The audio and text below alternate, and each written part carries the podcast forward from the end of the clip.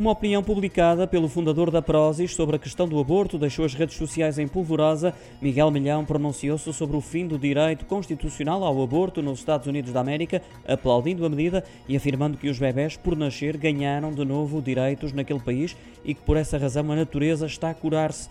Uma publicação feita no LinkedIn que centenas de pessoas gostaram, mas que gerou também uma onda de críticas e inúmeros cancelamentos de parcerias. Foram os casos das atrizes Marta Melro e Diana Monteiro, esta última também cantora, que anunciaram essa decisão após terem tomado conhecimento dessa posição do fundador da marca, que não se dedica apenas nos dias de hoje à suplementação desportiva. Miguel Milhão, contatado pelo Jornal Económico, rejeita as críticas e considera que está a ser vítima de uma política de cancelamento por ter exprimido uma opinião aponta ainda o dedo aos influencers, deixando o recado e passo a citar que tentar destruir alguém pelas suas ideias é um sinal dos tempos. Miguel Milhão, que fundou a Prozis em 2006, reside atualmente em Miami, nos Estados Unidos.